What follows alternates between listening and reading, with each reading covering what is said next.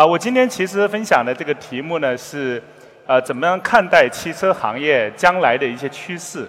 啊，还有就是为什么说 Smart EV 智能电动汽车是整个汽车行业的未来？啊，为什么在这样一个浪潮里边，中国的公司在中国本土市场可能有更多的机会？那我们在看这个趋势的时候，我们还是先看看，在整个这个科技行业。在影响我们今天最多的这样一个设备就是手机啊。我们看这个行业的一些发展，在二十多年前的时候，我们一说到电话，我们就想到的是家里面的这个座机，是吧？当时安装一个座机还要花五千块钱的出装费啊。但是这个我上大学的时候呢，这个 mobile phone 开始出现了，所以慢慢的说这个移动手机成了这个电话的代名词。那么从零七年开始呢，从 iPhone 以后啊，这个电话就慢慢都变成了智能手机。所以我们今天说到电话的时候，没有人会说 OK，你们家的那个一这个座机，你办公室的那个座机，我们一说哎，你的电话是多少？每个人都想到的是 smartphone。那事实上，汽车行业也在这么一个变化的过程中。以前我们说车，说 vehicle。然后我们看到，现在我们正在发生一些变化。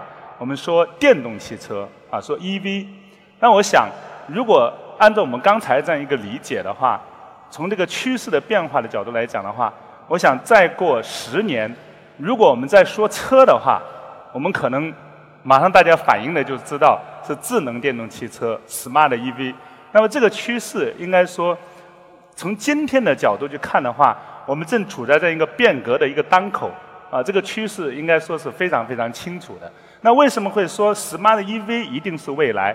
为什么不是 smart 加上这个传统的这个内燃机的汽车？为什么不是加上氢燃料电池的汽车？那我想这中间是有它的很重要的一些原因的。因为这两个加加在一起，smart EV 加在一起，那它会产生非常不一样的一些用户体验。啊，在三个方面，它会。比今天的汽车的用户体验要好很多。那第一个，为什么说 smart EV 是这个未来？我们要把它 smart 这一部分呢，我们包括这个 connectivity 是吧？包括自动驾驶，包括人工智能，我们把它放在一块看的话，因为电动汽车天然的这样一个反应速度的优势，它更适合自动驾驶。如果我们去看这个传统的汽油车，你给它指令，它就啊燃烧、做工、在动力输出啊，基本上在四五百毫秒，大概是零点四到零点五秒。做的特别好的汽车可能能做到零点四秒，啊，一般的大概是零点五秒。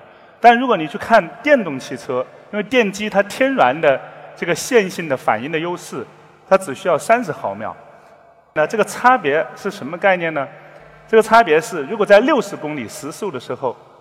那这零点五秒就意味着八米，是吧？在有人驾驶的时候，因为人有预判，啊，我会提前做很多决策，所以这个反应速度变得不那么的重要。但如果是无人驾驶或者自动驾驶的时候，因为你需要做感知，是吧？传感器你要感知，然后你要运算、决策、分析，然后再输出，还要多一两百毫秒，那么这个差距就会变得非常非常的重要。所以，自动驾驶，如果你相信它是未来，你就知道电动汽车 （electric） 和这个自动驾驶这个技术的结合，它是一个天然的组合。那么第二个，为什么 smart EV 一定是一个趋势？我们如果想到说自动驾驶是未来，车就会变成一个移动的生活空间。那么在这样一个预测下，电动车的架构是最适合去创建。一个更大的移动生活空间呢？我们未来的 EVE 的概念车展示的一个第二起居室的这么一个理念，它都是基于电动汽车可以用非常紧凑的架构去把车的这个空间创造的更有想象力。所以，如果你认为自动驾驶给我们带来的这个未来是一个移动的生活空间，车会变成一个第二起居室，你就知道 EV 是和 Smart 这两个功能是紧密的结合在一起的。那么第三个呢，我们觉得可能会跟大家的想象有点不一样，但这也是一个非常重要的一个参考，就是因为电是分布式的能源，而且这个基础设施已经广泛的去普及了，所以电动车是可以做到这个加电比加油更方便的。如果你家里面能够装充电桩，你再也不用去加油站了。就这个体验其实是非常非常好的。当然，在中国的话呢，可能情况会有一点特殊啊。在欧洲一些这个人口密集的城市，不是每个人家里面都有这个停车位，是吧？不是每个人家里面都能安装充电桩。但是我们仍然可以用移动互联网的一些思维，分布式的一些部署。我们可以部署像我们未来的分布式的换电站啊，移动充电车。我们再把所有的这些设施都用云、都用移动互联网把它连接在一起。这样的话，我们就可以创造一个比加油更好的一个能量的补给的体验。所以这三个原因结合到一起，我们就会知道 Smart EV 它是更符合未来的用户体验的变革的方向的。它会是这个汽车的这个技术架构啊，它是必然的一个未来。呃，那从这样一个角度去看的话啊，我们看到在中国全球这么大的一个汽车市场。啊，那中国的公司会有什么样的机遇呢？啊，我们把它叫换道先跑的这么一个战略的机遇。因为在传统的汽车领域，那中国的汽车公司一直是一个呃 follow 的一个角色。但我们认为，在 smart EV 这样的一个领域的话，我们完全有一个换道先跑的这么一个窗口期啊，因为我们这个比的东西不是原来的这些东西了。而且我们应该知道，Smart EV 它更依赖于本地化的一个基础设施，是吧？比如说像我们未来的换电站，那美国的公司它就不会，它它完全不会了解中国的这样的一些用户场景。那 Smart EV 更依赖于本地化的内容，因为车会变成移动的生活空间以后，那本地的这样一些内容的集成就会变得非常的重要，而且本地的数据，啊，不管是高精地图的数据、实时交通的数据。还有本地的应用场景，那这些其实和以前的传统的汽车系所依赖的东西是完全不一样的啊。那如果我们还去用手机行业去这样一个做这样一个参照的话，我们发现很有意思。在智能手机啊刚刚出现的时候，在功能手机的这个时代，中国的品牌占整个市场的份额大概是百分之四十八。在二零零七年，整个中国的手机市场。总的这个规模大概是一点五亿部，中国品牌占百分之四十八。但是十年以后，去年整个这个智能手机的市场，其实和当时的功能手机市场相比，增长了三倍还不止，到了四点九一亿部。但是中国品牌已经占到了百分之八十六，啊，我觉得这个是市场变大了三倍多，市场份额还增加了这么多，啊，增加了近一倍啊，我觉得这个是非常。了不起的一个成就。如果我们这么去看刚才我讲的 Smart EV 的这个市场，那我相信在这样一个技术趋势的变化下，在这样一个换道先跑的这么一个战略期机遇期，啊，我相信十年以后，中国品牌在整个汽车市场、乘用车的市场的份额也会显著的提升。那去年，在两千四百多万辆乘用车里边，中国品牌的市场份额已经占到了百分之四十四。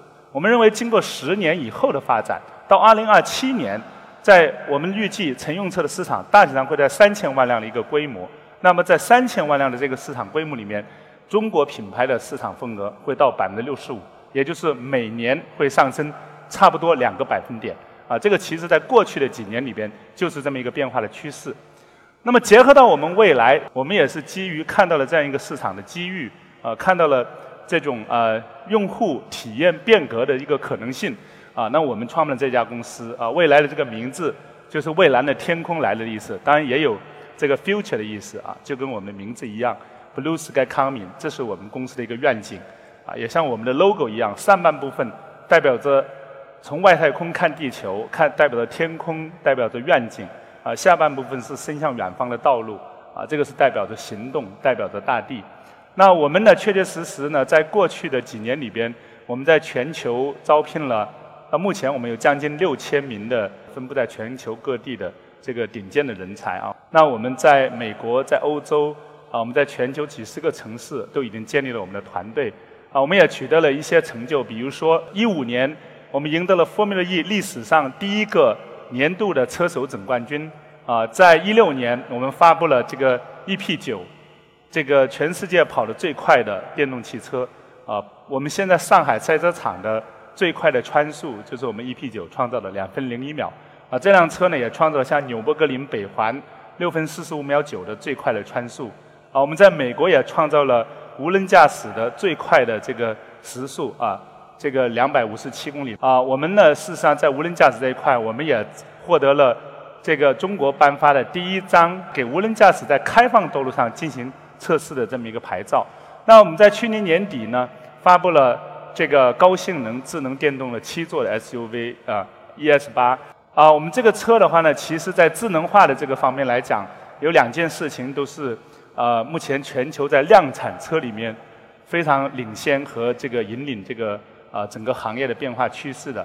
比如说我们的 Neo Pilot，这个啊，我们其实是全世界第一个搭载 Mobile IQ 四芯片的量产车。我们有二十多个传感器啊，这个呃整个的自动辅助驾驶的程度是非常高的。我们有几十项这个 Neo Pilot 的功能。另外一个我们的创新就是，我们是第一个搭载人工智能的这么一个系统。所以我们在 Smart 方面其实有非常非常多的创新。那我们认为车它不是一个冷冰冰的机器，它会变成一个有温度的呃有能够跟你做情感交流的一个智能的伙伴。啊，所以未来正在做的尝试，我们相信也是，呃，在一步一步的验证，在中国像未来这样的品牌，啊，更有机会去赢得智能电动汽车的未来。啊，我今天的分享就是这样，谢谢大家。